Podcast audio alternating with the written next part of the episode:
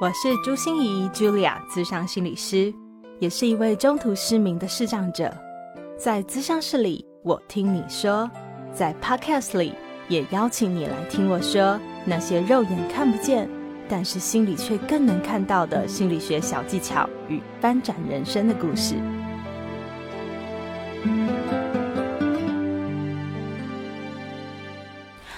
Hello，亲爱的朋友，你好吗？我是朱心怡，Julia，智商心理师，欢迎收听朱心怡说心里话。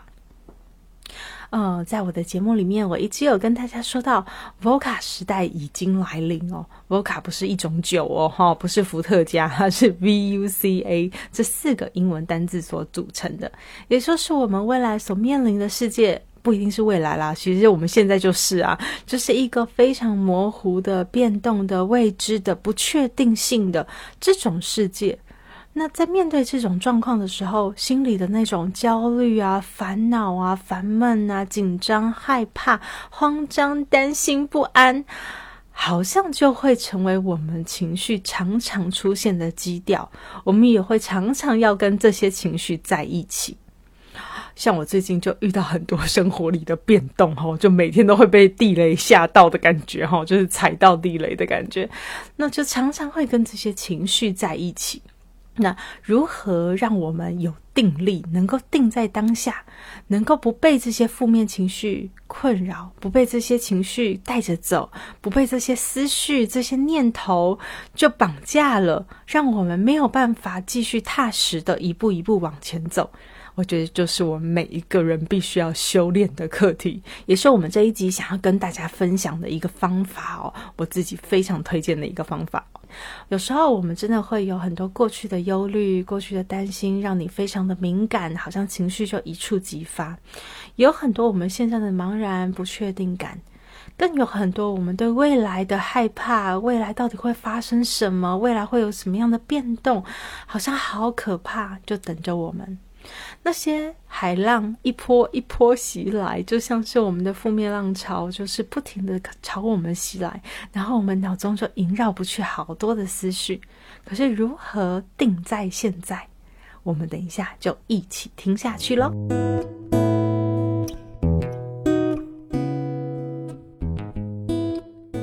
来到我的物谈室的是一位很年轻的上班族哦，一位 OL。他说他是一个新鲜人哦，他才上班不到一个月哦，但是啊，我在听他讲话的过程中，就可以感觉到那个满满的焦虑、满满的担心，让我满满的跟他一样在那个地气压里面。嗯，因为他跟我说，他才上班没几天哦，就发生了确诊隔离的事情，他就必须要在家工作。那他除了身体又不好以外呢，他又开始要去上很多的线上课程。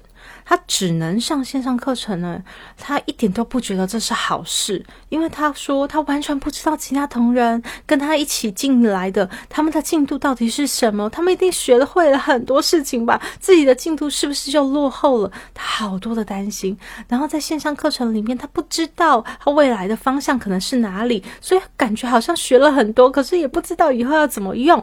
然后很多人跟他讲说，他在这个位置上啊，会非常非常非常忙碌。可是他现在非常的闲呐，所以他说他真的不知道以后会忙碌成什么样子，然后现在也不知道做什么准备。他一想到这些事，头皮就发麻，工作压力超大。不只是这样哦，因为他一个人北上来工作，那他的南部的妈妈就正好患了重病哈。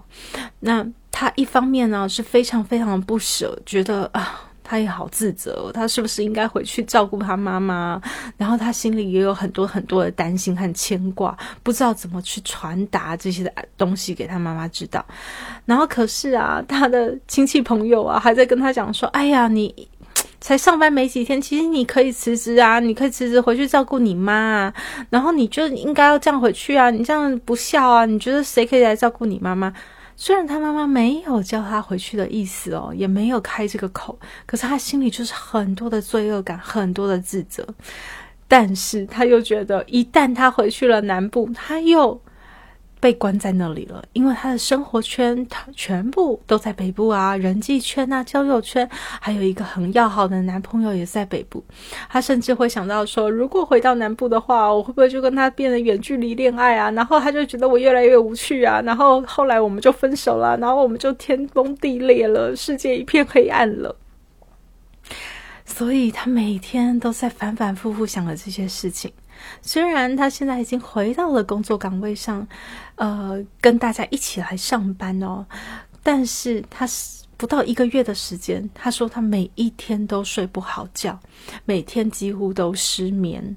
为什么呢？因为他的脑子里就反反复复都是这些念头，而且当他睡不着的时候，他会痛骂自己，就是你你怎么可以睡不着？想这些事又没有用，你不应该在想这些事的。你知不知道明天你就要打起精神来？明天很重要，有一个很重要的会议，而且你就是感觉自己。就赶不及同事嘛，所以你就要花更多的能量来做更多的事啊。然后他越骂自己，就越睡不着；越焦虑，就越睡不着。然后就形成了很强烈的负面循环。当他越讲越难过，越讲越焦虑的时候，我就跟他说：“我知道这有点困难，因为我在过程中其实无法打岔他的任何一句话。”我说。我知道这有真的有点困难，但是，请你现在可不可以把你的注意力先放在我的声音上，跟着我的声音，我们一起先来做三个深呼吸。当他做完三个深呼吸以后，我开始说：“那现在，请你闭上眼睛，我会告诉你一些话，然后请你试着跟着我一起想象。”我就请他想象一个非常安稳。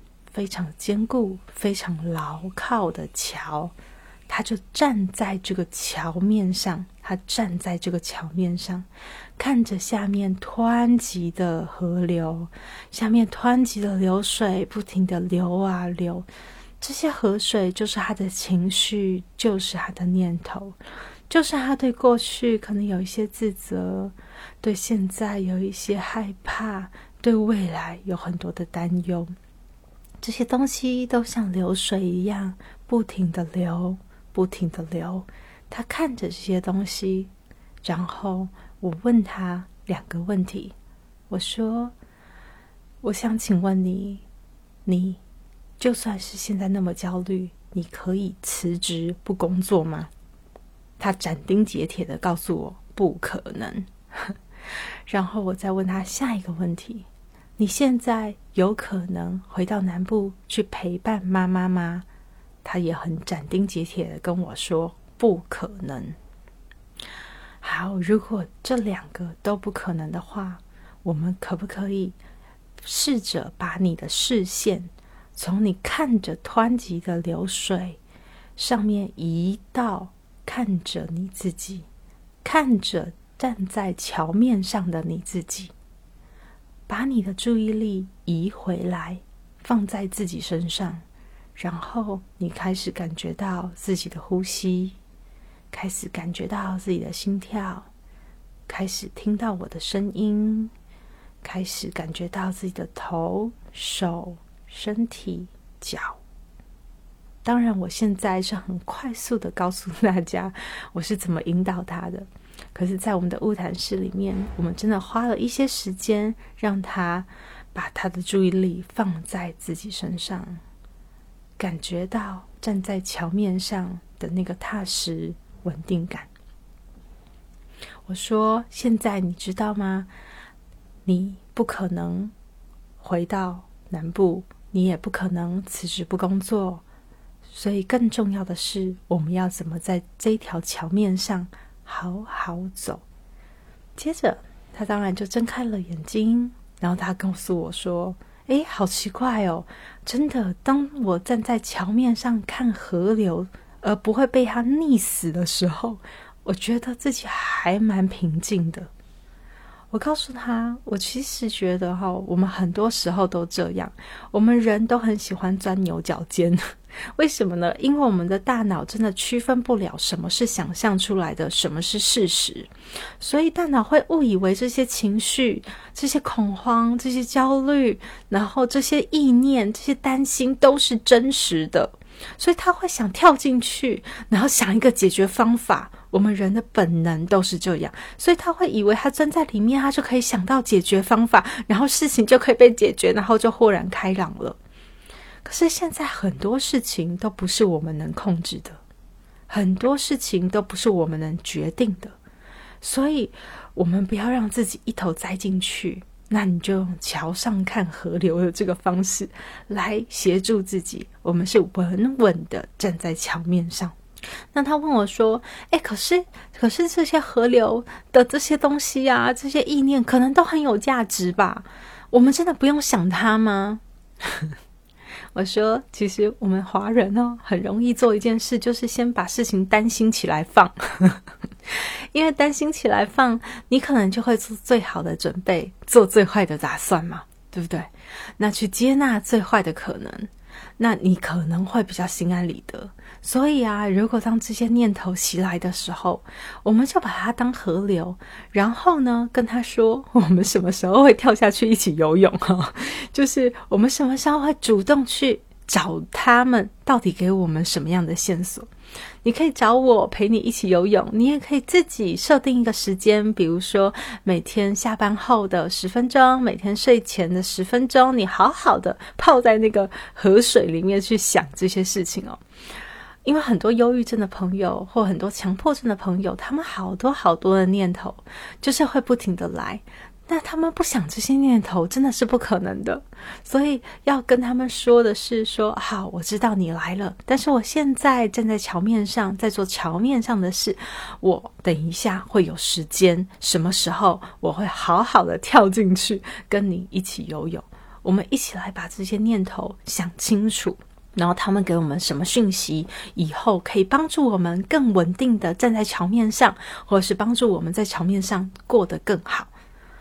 那他接下来又问我说：“诶，那我失眠的时候也可以用这个方法吗？”我就跟他讲说：“当然可以啊！你记得你是怎么样睡着的吗？”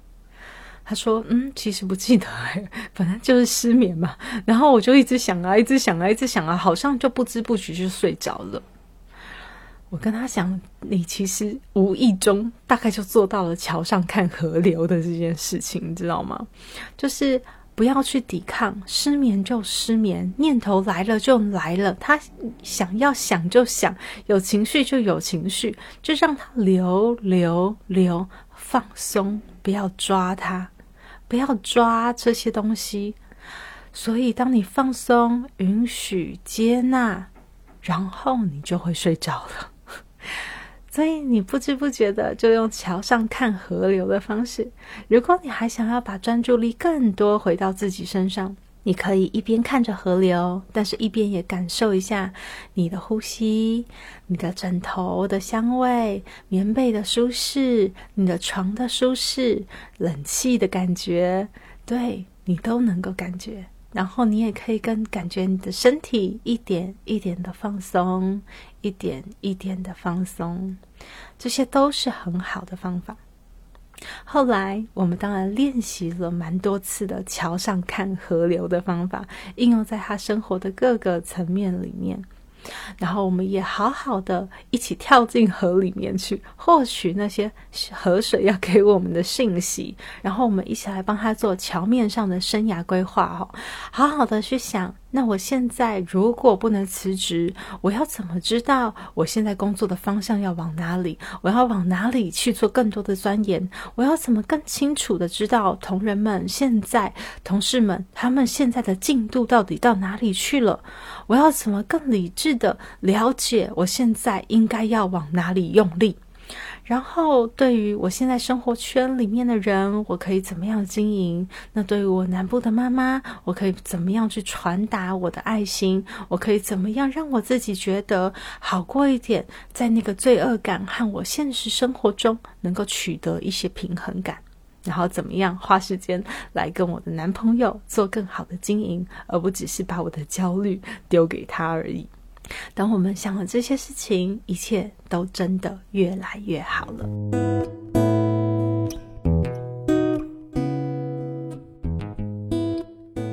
不知道你会不会有一种感觉？哈，有时候啊，就是，哎，觉得今天好像没做什么事，哎，就是嗯，没有什么产出啊，也没有什么执行的东西，可是就觉得好累，好累，好累哦，不知道累累个什么劲儿。然后，但是有一些人呢，你就会觉得好奇怪，他怎么永远都是活力充满啊，精神抖擞的样子，然后都可以产出那么多东西，都可以执行那么多计划，然后一步一步向前走，这么的好啊。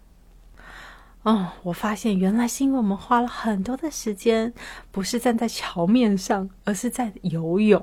我们的内在有非常多的情绪啊、思绪啊、念头啊，不停的转啊转，而我们这个人啊，就会花时间在游泳里面，然后不停的在找这些东西，可不可能有答案呢？结果一事无成，因为我们都没有在桥面上的。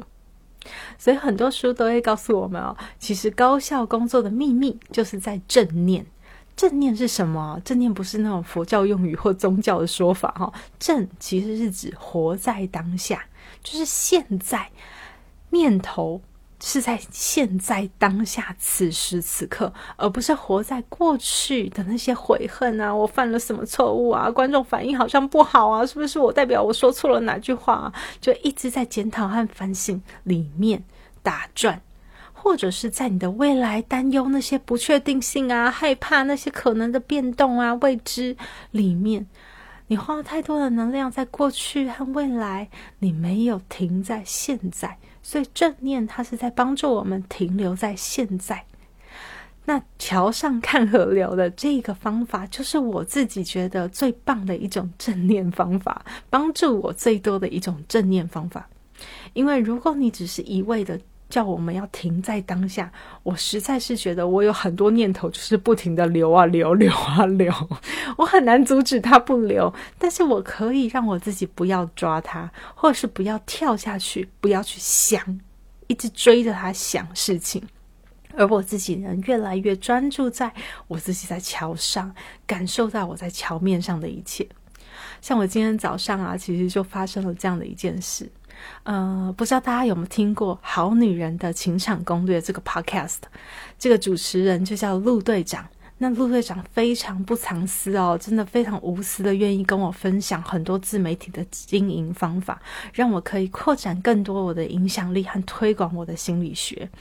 那我跟我的团队伙伴也经过讨论以后啊，我们决定啊，可能要先跟大家预告一下哦，不出一个月哦，应该我们就会有电子报。的开张，能够 email 给大家更多及时的我的讯息，及时我想分享的一些讯息给大家，然后更多干货 哈。那不只是这样，我们也还会有 line at，因为发现大家有很多及时互动的需要，想要问一些问题啊，想要知道去哪里预约啊，或者是想要取得一些资源，所以我们也开始着手要进行这两件事情了。那你知道吗？当我们讨论到这些事的时候，我就铺天盖地而来的非常多、非常多的焦虑、紧张、担心、害怕都出来了。就是我现在每天代办事项已经有七十个哎，那以后如果这样子还得了？我要怎么活下去啊？然后我也会担心啊，那我的人力够吗？因为这些事情全部都是我不能掌控的事情，我只能产出内容。诶，可是我又是个科技白痴，你知道吗？光弄 podcast 的后台已经要死我了。那如果以后还有 email 啊，还有这个电子报的部分啊，对不对？然后还有 line at 的部分，官方网站，那以后我都不能自己操作怎么办？那有这么多的人力可以来协助我吗？那如果人力断炊的时候，或他们有一些意外状况怎么办呢？我越想就越觉得越焦虑，然后我又想到啊，那会不会我给我家庭的时间会越来越少？那家庭会有革命吗？那怎么办呢？哎呀呀，就排山倒海而来啊！那各位，这个时候我也就深呼吸三口气，然后就开始桥上看河流，就是我看着那些河流。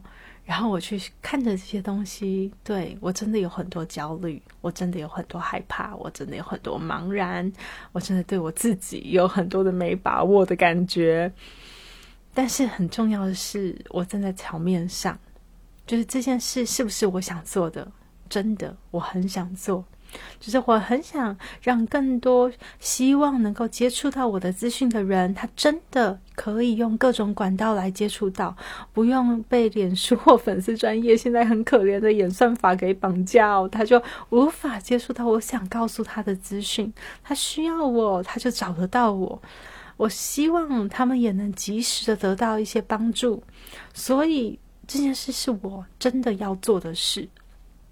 而且站在桥面上，我感觉到最有力量的当然是我自己，因为我有十二年的智商经验，而且我有一颗非常非常愿意付出的心。然后我有非常强的团队伙伴，虽然这些团队伙伴我知道每一个人都身兼数职哦，每一个人都八爪章鱼，但是我也知道他们对于我这个团队投入度是非常高的，很愿意尽心尽力的来协助我们达成这件事情。所以我的伙伴们会跟着我一起在桥面上行走，然后我知道我还有非常多的好朋友。如果有一天我人力断炊，哈，找他们来代打一下，应该都是可以接受的。然后还有很多很多需要更多资讯、需要我的更多的呃这些产出的，愿意信任我也喜欢我的你。所以有这些人，有这些资源。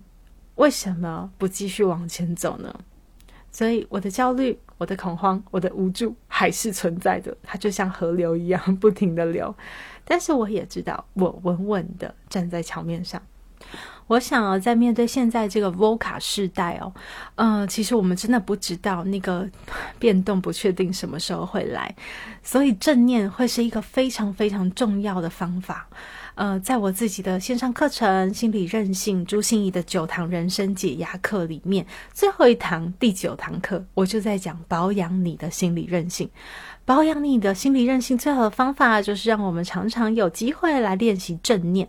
正念不一定要打坐，不一定要冥想，不一定要身体扫描。我们有非常非常多的方式，比如说你透过正念的饮食，好，你去感受你吃下去的每一口饭，和 每一口菜，或者是正念的一些生活，吹吹风，听听音乐。或者是睡前来做一下正念刷牙，哈，好好的感受一下刷牙的时候那个呃刷毛在你牙齿上轻轻抚动，或者是你的水在你的嘴巴里呃漱口的那种感觉，都是一种正念，就是帮助你可以活在当下，而不是一直活在过去和未来里面。那所以我的这一门线上课程哦，真的就会推出给大家非常非常多强健你的心理韧性的方法。呃，我想我融合了至少五十位以上的学者，提出了二十五以上的新观念哦，还有二十个很具体可行的练心法门，就是想带你穿越现在的这种 VOCA 时代，让你真的有一个打不倒、击不碎的这个心理韧性。如果你对这一门线上课程有兴趣的话，真的费用非常非常的少哦，真的非常划算，请你可以到我们的资讯栏来了解更多讯息，我也会把链接放在那里哦。最后啊，我们要来分享一下回馈了。呃，可是我这次啊，不是想分享在我的节目上面的回馈，而是在别人的节目上的回馈哦。就是我向陆队长主持的这个好女人的情场攻略 Podcast。嗯，你知道这个 Podcast 有多厉害吗？就是每次一上架都会有破万人，马上有破万人下载。哇，这实在是让人流口水啊！对，可是呢，我去上了这样的节目以后啊，就是在 EP 一五八到 EP 一六四。大概里面就会有四集是我的分享哦。我除了分享大家心理韧性的一些简单的方法以外呢，我还会在最后一集，也就是一六四的那一集，我特别跟大家分享了十分钟的死亡冥想哦。因为我们大家面对了死亡，才会知道我们现在的生活重要性是什么，优先排序是什么。好啊，那在呃 podcast 的节目上，就非常非常多的好女人给我留言回馈，都让我好感。动哦，比如说，他说：“嗯，一边做一边流眼泪，尤其是揉纸的时候，觉得心都碎了。知道自己以前都不懂得爱自己，所以让自己伤痕累累，痛苦不堪。感恩现在的我，每一天都可以活在当下。”这是一个啊听友的留言哦。然后另外一位是他写。嗯，我刚刚跟着练习了，真的很震撼，也很感动，让我更活在当下，更懂得珍惜所有关系，受益终身的练习。所以我听到好多好多的听众，虽然我这个练习这个冥想，并没有带着大家桥上看河流哦，而是真的去经历了河流，然后再回到桥上。可是这样的过程里面，我觉得对大家都有不同的收获。那我也告诉大家一下哦，这个一六四集在《好女人的情场攻略》的 Podcast 上面的是十分钟的简短版。如果你想听完整原始的版本的话，其实是在我自己的 Podcast 上面，你可以去回听 EP 五十四哦。我相信很完整的带领你从头经历到尾，你一定有不一样的收获的。最后特别感谢雨露零七三一的赞助哦，他的留言是写支持好节目。谢谢你，我们一定会很努力的继续做出优质的节目的。虽然我每次看到那种热门 podcast 啊，像是陆队长的好女人清场攻略这种，就会有一种望而兴叹，不知道何年何月才可以到达的感觉哦。但是我觉得，我们就一起桥上看河流吧，那些念头就让它来来去去。但是最重要的是，我站在桥上哦，我继续坚持的推广心理学，有这么多人喜欢我的声音，信任我的分享。也还愿意转传我的节目，让更多人知道，真的是很幸福的一件事。我也相信，当我获得幸福的时候，也一定会带更多人找到自己的幸福。我们就一起加油哦！祝心怡说心里话，我们就下周见喽，拜拜！心念转个弯，生命无限宽。如果你喜欢我的节目，邀请你可以继续追踪，并且给我五星评价和留言互动。如果你也感受到我们团队的用心，可以使用自由赞助的功能，给予我们实质的鼓励哦。